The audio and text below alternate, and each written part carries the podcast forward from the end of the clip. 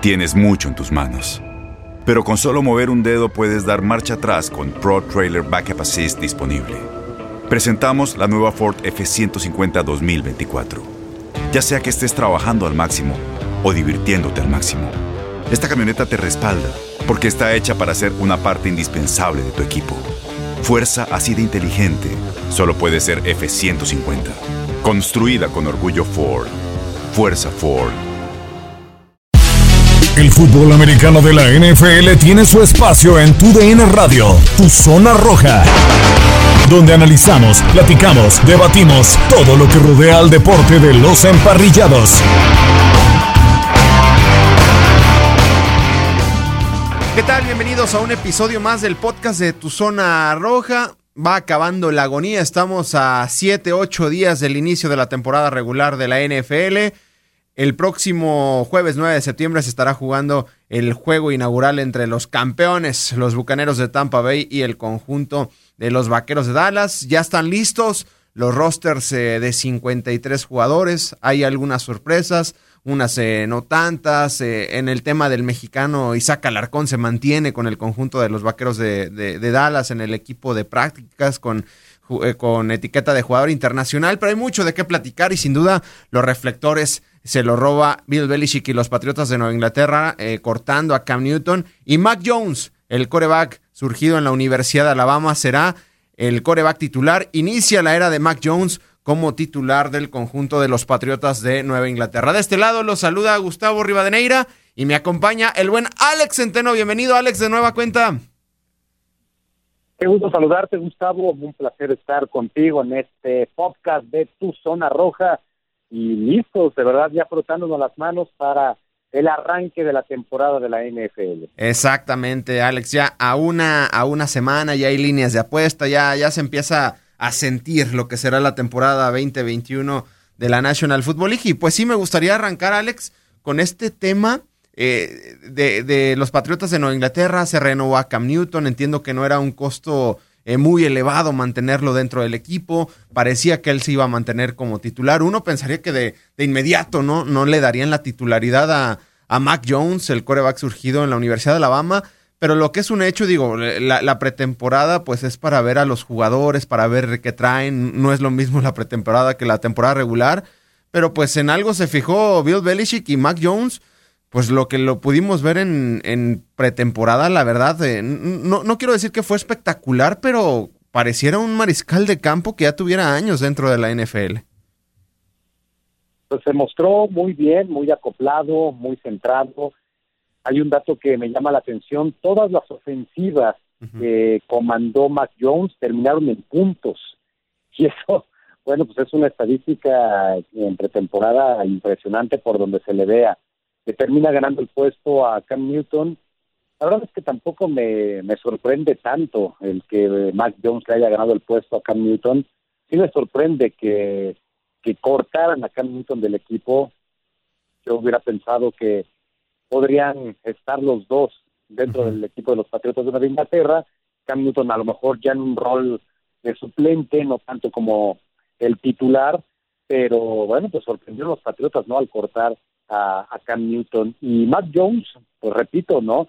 Desde que Belichick lo seleccionó, desde que lo tenía en la mira antes del draft, este, le, le gustaba mucho, ¿no? Es un jugador que, que puede adaptarse muy bien al sistema de Josh McDaniels. Es más el tipo de coreback que le gusta a Belichick y a McDaniels, un tipo eh, pues de bolsa de protección, que te puede llevar muy bien la ofensiva. Entonces, bueno, pues es otro de los novatos que estará abriendo la temporada, ¿no? Eh, con sus, digo, hay varios, ¿no? Que van a estar abriendo la temporada, como fue Mac y Mac Jones, pues sí sorprende que haya ganado el puesto. Sí, en el caso de Cam Newton ha sido, digo, en lo personal, uno de los corebacks eh, más espectaculares, ¿no? Que me, que me ha tocado ver, eh, sobre todo su etapa con las Panteras, el MVP en, 2014, en 2015, ¿no? Terminó robando la liga, pero bueno, las lesiones, quizás sus actitudes, su, personalidad, pues lo fue llevando hacia abajo en una temporada con los Pats, 8 touchdowns, 10 intercepciones, 2.657 yardas, fue raquítico el tema de la ofensiva, ¿no? De los Pats el año, el año pasado, en esa transición Brady, otro mariscal de campo, pero ahora pareciera, Alex, que Mac Jones tiene ese ADN de los Patriotas de, Nueva Inglaterra. Digo, hace 12 meses ni siquiera era nombrado todavía el mariscal de campo de la Universidad de Alabama. Esa es una historia, la verdad, agradable. Le dan el puesto, simplemente es espectacular. Hay quienes lo criticaban eh, de, pues sí, tiene sus números porque juega con los mejores receptores, porque juega con la mejor línea ofensiva, pero sí, también nunca le vimos a Jalen Waddle, a Devonta Smith hacer una atrapada espectacular. Ponía el balón donde lo tenía eh, que poner. Fue una temporada espectacular. Y en el draft, cuando cae a esa posición número 15 y los Pats no se tuvieron que mover, la forma en que agarró la gorra, en, el decir de que ya quería entrenar con Bill Belichick desde el siguiente día, creo que ese es muy ADN de los Patriotas, ¿no crees, Alex? A mí me parece que encaja perfectamente, ¿no? En el Patriot Way, eh, esta manera de, pues, de dirigir de Bill Belichick y pues esa filosofía, ¿no? Con los patriotas, esa disciplina.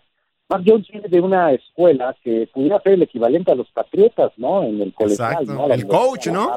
También. Claro. Nick Saban. Saban, por supuesto. Entonces, eh, está acostumbrado a eso, está acostumbrado a la disciplina, está acostumbrado a, ejecutar, o sea, es un tipo que ejecuta muy bien lo que se le pide. No es eh, el más espectacular, no te va a salir corriendo y te va a romper una jugada y va a hacer eh, pues un acarreo y va a saltar jugadores. No, no, no. Él ejecuta. A él le mandan la jugada y él trata de hacerla a la perfección y eso es lo que está haciendo Mac Jones y me parece que eso es lo que finalmente convence a Bill Belichick, ¿no? Un tipo que en su último año con Alabama, ya lo decías, ¿no? 4.500 yardas, 41 pases de anotación, cuatro intercepciones solamente, pues eso se habla de, pues de un tipo que comete pocos errores, que sabe lo que es ejecutar bien un sistema y, bueno, creo que es la pieza ideal para el ataque de los Patriotas de Nueva Inglaterra. Lo de Cam Newton a mí, sinceramente, desde que llegó el año pasado, yo lo veía como el agua y el aceite. Por la personalidad de Cam Newton, yo pues todo el tiempo pensé que no encajaría en el sistema de Bill Belichick, en el tema de los Patriotas, en la forma de ser de este equipo. Es un tipo tan extrovertido, con una personalidad, eh, pues, eh, pues, así tal cual, ¿no? Extrovertida. No es el tipo de jugador que le gusta a Bill Belichick. Entonces, bueno, el que lo hayan llevado el año pasado sí me sorprende, aunque bueno, era una emergencia, no tenían a quién poner y bueno, pues terminó estando ahí. Pero hoy que ya tienen a quién, la verdad es que era un poquito de esperarse esa decisión. A lo mejor no que lo cortaran, sí que lo mandaran a, la banca, pero bueno, terminaron cortándolo, ¿no? Y eso pues habla de que simplemente no encajaba con el eh, la forma de ser de, los patriotas. Sí, totalmente, ¿no? Y, bueno, el caso ahí está de, Cam Newton, que bueno, Adam Schefter, ¿no? De la cadena ESPN, eh, sube muchos tweets, ¿no? De quién va a firmar a Cam Newton, porque pues no deja de ser un MVP, no sabemos si traiga algo más dentro del tanque de gasolina y está la muchos lo vinculan, ¿no, Alex, con el conjunto de los Vaqueros de Dallas por esta situación, prácticamente si no me equivoco, cortaron a Garrett Hilbert, a um, Ben DiNucci, entonces me, imagino que se mantiene Cooper Rush y obviamente Dak Prescott. Y creo que es lo, lo más parecido, ¿no? Al sistema que puede utilizar los vaqueros con Dak, ¿no? Es un coreback parecido, ¿no? Guardando proporciones, pero pues Alex, quién sabe. Eh, de hecho, eh, Newton siempre dijo, si voy a otro equipo es para ser titular. No sé si como tú también sea agua y aceite ahí en los vaqueros, si es que llega a, llegar, valga la redundancia. Bueno, si, si llega a cualquier equipo en estos momentos, me parece que no tiene cabida como titular Cam Newton. En ningún equipo. El que le diga. Creo que todos tienen a su coreback establecido, ¿no? Y, es muy difícil que, que llegue Cam Newton a desplazar al que en estos momentos es el coreback titular. Bueno, si llega a Dallas, por supuesto que iría de suplente. Y por supuesto que jugaría en una emergencia. Pero no sé si, si vaya a llegar a Dallas, ¿no? O sea, la verdad es que ya lo dudo mucho. Ayer a lo mejor, eh, o más bien cuando se da la noticia del corte de los Patriotas de Cam Newton, pues a lo mejor sí pensé que pudiera encajar bien como suplente en Dallas, ¿no? O que lo deberían de buscar, porque en efecto los vaqueros no tienen un quarterback suplente.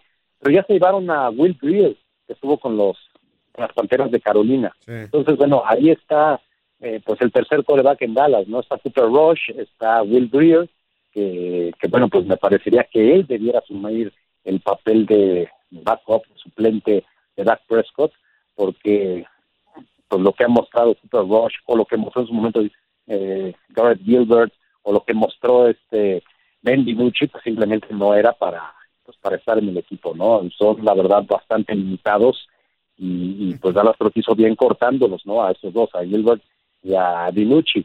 Pero ahora con Will Greer creo que le cierra la puerta a Cam Newton, ¿no? Era una posibilidad porque en efecto, o sea, Dallas posiblemente era el equipo de los 32 que tenía al peor suplente en la posición de coreback. Sí, totalmente. si revisas los rosters y el depth chart de cada uno de los equipos, estoy seguro que los vaqueros tienen al peor suplente de todos. Sí. Ahora con Will Wills, pues a lo mejor cambia un poquito y por eso es que se habló de que Cam Newton pudiera llegar a Dallas. Sí, totalmente, totalmente de, de, acuerdo, ¿no? Y, lo hablaba con, con, familiares. Normalmente hoy en día en la NFL tu backup es muy parecido, ¿no? A lo, a lo que representa tu primer equipo, tu primer coreback dentro de cualquier equipo de la NFL. Y yo por eso pensaba, ¿no? Cam Newton pues tiene sus cosas parecidas a lo que representa Dakota Prescott, pero ya veremos cuál es el, futuro de, Cam. Y regresando, Alex, al tema de, de Mac Jones, que inicia pues su era el próximo de este domingo en 8 eh, cuando enfrenten a los Delfines de Miami. Curiosamente, en, en, ese equipo, o más bien en esa división del este de la conferencia americana, pues hay dos mariscales de campo surgidos en la Universidad de, Alabama, Tua y el caso de, de, Mac Jones, ¿no? Corebacks muy jóvenes, hablamos también de Joe Allen de los Bills de Buffalo, que es una superestrella, eh, Zach Wilson, ¿no? Con los Jets que inicia su nueva era, pero obviamente pues es curioso que estén dos corebacks de, surgidos en la Universidad de Alabama cuando sabemos que en la Universidad de Alabama no ha tenido éxito con sus mariscales de campo dentro de la NFL. Si tuvieras que poner, Alex, tus fichitas o en Mac Jones o en Tua, porque a mí la verdad Tua no me gusta, entiendo su capacidad de, regresar de esas lesiones de cadera, pero la verdad cuando se le presionó en la última parte de la temporada, muchas dudas, se vio con muy poca confianza, eh, terminaron metiendo en momentos decisivos a Ryan Fitzpatrick y al, final se les termina cayendo los playoffs. Si tuvieras que poner tus fichitas o en Mac Jones o en Tua, ¿por quién te irías en esta campaña? Y también mencionando a, lo que representa el, el equipo que tienen alrededor, porque los Delfines tienen un buen equipo. Mira, yo creo que los delfines van a ser una decepción. Yo también coincido ahí. Porque el año pasado, el que los tenía en la pelea, el quarterback que los tenía en la pelea era Ryan Fitzpatrick. Cuando entró Tua, la verdad es que mostró poco o nada. Muy limitado. Yo lo vi así. Hay que esperarlo, ver ya en un segundo año, ya con, con mayor rodaje, con mayor entrenamiento, algo que no se tuvo también la temporada pasada, hay que decirlo, ¿no? O sea, la pretemporada no existió. Eh, entrenaron muy poco, ¿no? Por el tema COVID. O sea, no pudieron estar los equipos antes de que iniciara la temporada entrenando realmente en el campo, ¿no? Entonces, yo creo que eso le, pues, le terminó afectando a Tua para adaptarse al equipo. Sí tengo curiosidad de verlo en una segunda temporada, ya con el rol totalmente de titular, porque el año pasado, si él fallaba, pues Fitzpatrick era el que sacaba las papas del horno, ¿no? Y, además Fitzpatrick inició la temporada. Tua cuando entró, pues, la verdad es que no le fue bien. Y de hecho, cuando entró, parece que Miami se empezó a caer, ¿no? Entonces, habrá que ver. Yo creo que Miami va a ser una decepción. Entonces, dada esta situación, yo creo que va a tener mejor temporada más. Además, los Patriotas creo que van a estar de regreso. Es un equipo eh, luce mucho mejor que el año pasado, obviamente, que han tenido la oportunidad de, pues, de darle ese juego a Mac Jones, entonces yo apostaría por Mac Jones. Yo, yo pienso que los Patriotas incluso van a estar de regreso en playoffs y mucho será pues por la dirección, obviamente, de Bill Belichick y de cómo va llevando a este novato. Sí, yo también estoy totalmente de acuerdo ahí porque eh, para mí Miami, eh, digo, falta para que inicie la temporada una semana, pero para Miami yo lo veo como el fracaso de, de, la temporada. Tienen un equipazo, pero no tienen ese mariscal de campo. Por algo siempre sonó de Sean Watson, no lo trajeron, yo creo, por, lo, por la situación que tiene el mariscal de campo de los eh, Tejanos de Houston. Y, yo también coincido en ese tema de que los Patriotas en Inglaterra, para mí, yo sí los tengo en, en postemporada. Invirtieron en la agencia libre. Obviamente que hayas invertido en la agencia libre no, no significa que vayas a tener éxito, pero trajeron piezas importantes. Y, y Mac Jones, a mí la verdad me gusta, más allá de que sea novato creo que tiene muy buenas eh, cosas. Pero bueno, Alex, creo que en esa división el mandamás siguen siendo los Bills de Buffalo, ¿no? Lo que vi de Joe Allen contra Green Bay, creo que fue su último partido de, pretemporada, fue la verdad una locura, ¿no? A mí me encanta Buffalo incluso para llegar al Super Bowl esta próxima temporada. Sí, que sí, ya me estoy adelantando mucho, pero es un equipo que ha venido en ascenso. Sí. El desarrollo que ha tenido Josh Allen de una temporada a otra y a otra ha sido vertiginoso. Sus números simplemente han ido mejorando año tras año tras año, ¿no? Y por eso se ganó el contrato que pues que le dieron, ¿no? Para eh, antes de esta temporada los Bills de Buffalo, ¿no? Ya va a estar pues también en los 40 millones de dólares. Entonces, lo que hace Josh Allen para mí es fantástico, tiene un equipazo, llega Emmanuel Sanders, de por sí ya tenía ahí un gran equipo, ¿no? Con, con Stefan Diggs, con Cole Beasley, ahora llega Emmanuel Sanders. Es un equipo bastante redondo, ¿no? A lo mejor el ataque terrestre es el que necesita desarrollar más. Defensivamente es un equipo muy bueno, entonces yo creo que Buffalo va a ser el mandamás en esa división y, y pues yo insisto, ¿no? Buffalo para mí por lo menos tiene que estar en la final de la conferencia, ¿no? Y para mí es el favorito. Digo, está Kansas City, obviamente también uno de los grandes equipos en la conferencia americana, pero pues yo creo que entre estos dos, ¿no? Será el, será el campeón de la, de la conferencia. Sí, no, una, una verdadera locura. Lo, lo, lo que es el conjunto de los Bills de Buffalo han renacido, lo han vuelto, eh, han vuelto a colocarse, ¿no? Dentro del mapa después de que fueran dominados, sobre todo por Tom Brady, muchos, muchos años. De hecho, el récord de Tom Brady sobre el conjunto de los Bills de Buffalo es totalmente bestial. Y el otro equipo, bueno, son los Jets de Nueva York, que vienen de ser el segundo peor equipo de la temporada. Habrá que ver el desarrollo de, Zach Wilson, de Robert Saleh, el nuevo entrenador en jefe de los eh, Jets de Nueva York. Y es un equipo al que habrá que seguir, Alex, porque más allá de que sea de lo peor, pues los equipos que siempre están en la gran manzana, quieras o no, pues terminan robando reflectores por el mercado que tienen. Pues son equipos de una ciudad importante, la más importante de los Estados Unidos, pero bueno, los Jets están llevan ya varios años unidos en una mediocridad terrible. Pero criticaban a Mark Sánchez, ¿no? bueno, los últimos buenos años fueron con Con Mark Ryan y, y Mark Sánchez. Sí con Bobby Ryan, con eh, Rex. Rex Ryan. Sí, sí, sí. Eh, entonces, pero bueno, ¿ya cuánto tiempo tiene de eso? Diez años. La verdad es que los últimos años han navegado o, han eh, planeado, ¿no? En la mediocridad de esos Jets. Entonces, yo espero que vayan a mejorar, sí, pero el año pasado ganaron dos partidos, ¿cuánto pueden mejorar? Si mejoran un 100%, pues ganarán cuatro partidos.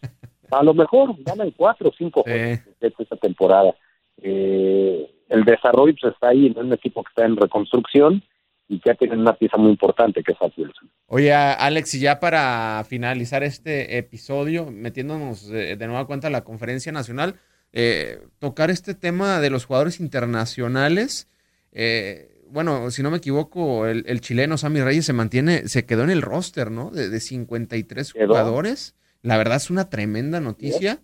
Y, y el caso, digo, que, respecta hacia nosotros, el mexicano Isaac Alarcón eh, tuvo su tuvo gran participación en la pretemporada. No sé si le fue bien, no sé si le fue muy mal, que se haya quedado, más allá de que siga con la etiqueta de jugador internacional, que eso no lo priva de tener actividad este año. Hay una ligera posibilidad, pero pues la verdad, el tipo hizo, creo que su trabajo para haberse mantenido en el equipo.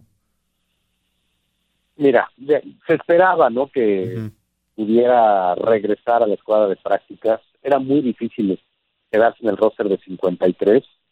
Él está en un buen momento, o sea, está desarrollándose el crecimiento que está teniendo Isaac Alarcón, pues ha ido paso a paso, lo han llevado muy bien los coaches de los vaqueros, incluso en el último partido de pretemporada ante Jacksonville, Mike McCarthy lo reconoció como capitán, en el equipo. Eh, se queda en la escuadra de prácticas y ahora hay una nueva regla que después de tres partidos pudiera ser llamado en cualquier momento al roster de 53, pero tendría ya que renunciar a la etiqueta de, jugador internacional y entonces ya firmar un contrato como un jugador eh, pues normal, ¿no? Entonces está la posibilidad, no sería descabellado tomando en cuenta que Dallas el año pasado la línea ofensiva fue un hospital llegaron a jugar hasta con segundo, tercer equipo en algunas de las posiciones de la línea ofensiva. Entonces, por ahí se pudiera abrir la. Digo, obviamente deseamos que no haya lesiones, ¿no? Pero si por ahí se presentan otra vez, Isaac Alarcón tendría la posibilidad de, ser llamado, ¿no? Al, al primer equipo. Pero la situación está así, ¿no, Alex? Eh, el mantenerse con la etiqueta de jugador internacional no te pueden llamar de inmediato. Si no me equivoco, son. Te quitan la etiqueta, te meten al jugador de prácticas, tienes que esperar tres semanas entrenando para poder ser elegible, ¿no? Así es, tienen que pasar tres partidos, tres semanas para poder ser eh, llamado, ¿no? Pero bueno, antes no se podía hacer eso. Exacto. Ahora ya se abre esa posibilidad, ¿no? Entonces, pues en algún momento pudiera ser que Isaac Alarcón fuera llamado. Ahora Isaac tuvo una buena pretemporada, por ahí el segundo juego no fue bueno. Sí, contra Arizona. El, contra Arizona, exactamente, ¿no? El coach eh, de la línea ofensiva, pues sí lo regañó en algunas ocasiones, y pero vaya, pues es parte del aprendizaje, o sea, es un jugador que viene o que va de México y que no tiene la técnica tal cual se desarrolla en los Estados Unidos, ¿no? Y la ha ido aprendiendo y poco a poco, ¿no? La verdad es que yo lo que vive Isaac Alarcón, creo que es notable lo que hizo.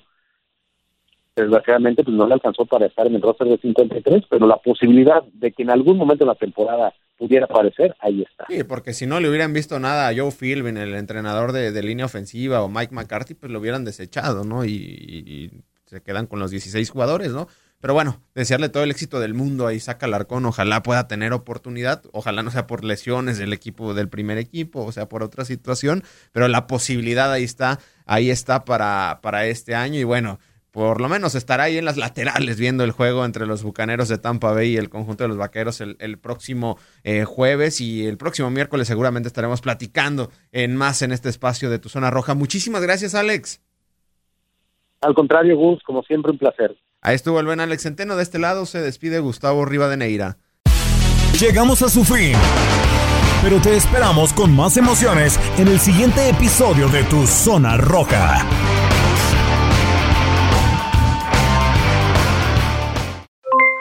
Aloha mamá, ¿dónde andas? Seguro de compras. Tengo mucho que contarte. Hawái es increíble.